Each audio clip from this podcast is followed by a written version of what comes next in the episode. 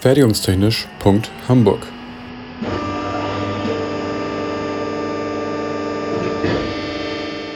Ein Podcast rund um die Produktion.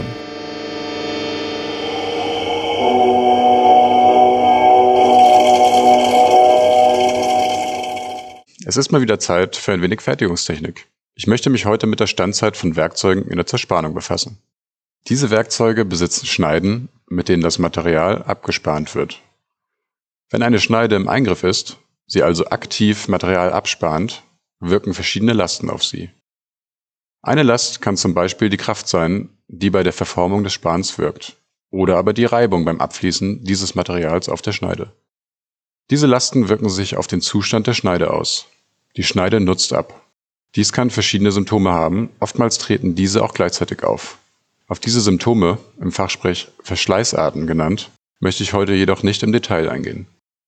Vielmehr soll es darum gehen, den Zeitpunkt zu bestimmen, an dem eine kritische Ausprägung dieser Symptome erreicht ist. Weniger geschwollen ausgedrückt, wann ist die Schneide verschlissen? Was ist denn Verschleiß überhaupt? Gemeint ist die Abnutzung eines Objektes.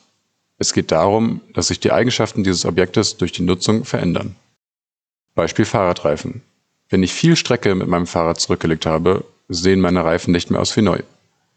Sie könnten ein Profil verloren haben und spröde, also brüchig sein. Die Reifen haben Verschleiß erfahren. Wenn ich der Meinung bin, dass ich die Reifen wechseln muss, weil ich mit ihnen nicht mehr fahren kann, sind die Reifen verschlissen. Sie sind dann nicht mehr für ihren Zweck, das Fahrradfahren, geeignet. In der Fertigungstechnik würde ich davon sprechen, dass die Reifen nicht mehr arbeitsfähig sind. Von diesem Beispiel kann ich wunderbar Parallelen zur Zerspannung ziehen. Auch meine Schneide legt im Eingriff eine Strecke zurück. Das wirkt sich auf ihren Zustand aus. Sie erfährt Verschleiß, in welcher Form auch immer. Hat sie so viel davon erfahren, dass sie sie nicht mehr für ihren Zweck, die Bearbeitung eines Werkstückes, einsetzen kann, ist sie verschlissen.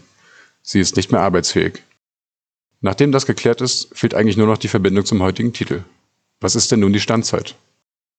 Die Standzeit ist die Zeit, die ein Werkzeug im Eingriff verlebt, bis es verschlissen ist. Am Ende der Standzeit eines Werkzeuges muss dieses Werkzeug also ersetzt werden. Die Standzeit besitzt ein großes T als Formelzeichen.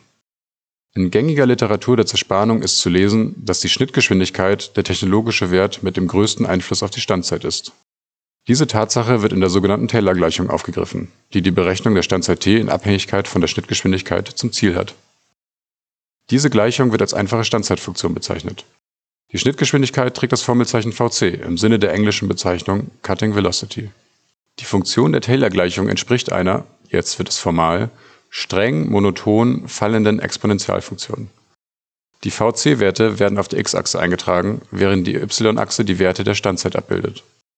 Bei einem geringen Vc-Wert ist die Standzeit relativ hoch, bei einem hohen Vc-Wert ist die Standzeit relativ gering. Dabei ist eine Sache ganz wichtig. Die Standzeitkurve schneidet keine der Achsen. Das ist auch gut so, denn eine negative Schnittgeschwindigkeit zu betrachten, ergibt genauso wenig Sinn, wie eine negative Standzeit zu berechnen. Ein asymptotisches Verhalten der Standzeitkurve ist bereits eine Vereinfachung der Zusammenhänge. Eine Standzeit, die nahezu unendlich groß wird, ist kein realistisches Szenario. Um mit diesen Vereinfachungen besser umzugehen, aber auch um den Umgang mit der Formel generell zu vereinfachen, wird sie üblicherweise in doppelt logarithmischer Form verwendet. Dadurch ändert sich die Darstellung. Die Kurve entspricht nun annähernd einer Geraden mit negativen Steigungen. Aus diesem Kontext stammt auch die Bezeichnung Standzeitgrade. Um das Verschleißverhalten in Abhängigkeit der Schnittgeschwindigkeit zu ermitteln oder die Standzeit praktisch zu berechnen, wird mit dieser Gradenform gearbeitet. Das vereinfacht den Umgang und passt sogar zu dem tatsächlichen Verhalten des realen Systems. Zumindest für einen gewissen Wertebereich der Schnittgeschwindigkeit. Diesen Wertebereich zu kennen, ist im Umgang mit der Standzeitgraden essentiell, Außerhalb dieses Wertebereichs ist die Berechnung der Standzeit mit der Formel nicht anzuraten. Generell ist zu sagen, dass die Betrachtung des Verschleiß mittels Standzeitgraden eine Vereinfachung ist, die zur Orientierung dient. Viele Vorgänge, die während der Zerspannung stattfinden, werden in dieser Form der Verschleißberechnung nicht betrachtet. Für eine erste Beurteilung des Prozesses ist es aber ein guter Ansatz. Bis zum nächsten Mal, wenn es wieder heißt, es ist mal wieder Zeit für ein wenig Fertigungstechnik. Fertigungstechnisch.hamburg ist eine Produktion des IPT an der HAW Hamburg. Die Inhalte stehen unter der Lizenz Creative Commons Attribution Non-Commercial 4.0 International. Infos zur Lizenz unter creativecommons.org. Verantwortlich für die Inhalte des Podcasts ist Benjamin Remmers. Meinungen gehören den jeweiligen AutorInnen und nicht der HW Hamburg. Weiterführende Links und falls vorhanden Formelzettel finden sich in den Shownotes bzw. auf der Homepage. Für Fragen, Wünsche und Anregungen erreicht man uns unter info@fertigungstechnisch.hamburg oder bei Twitter unter @fertigunghh. Es gelten die Datenschutzbestimmungen der HW Hamburg.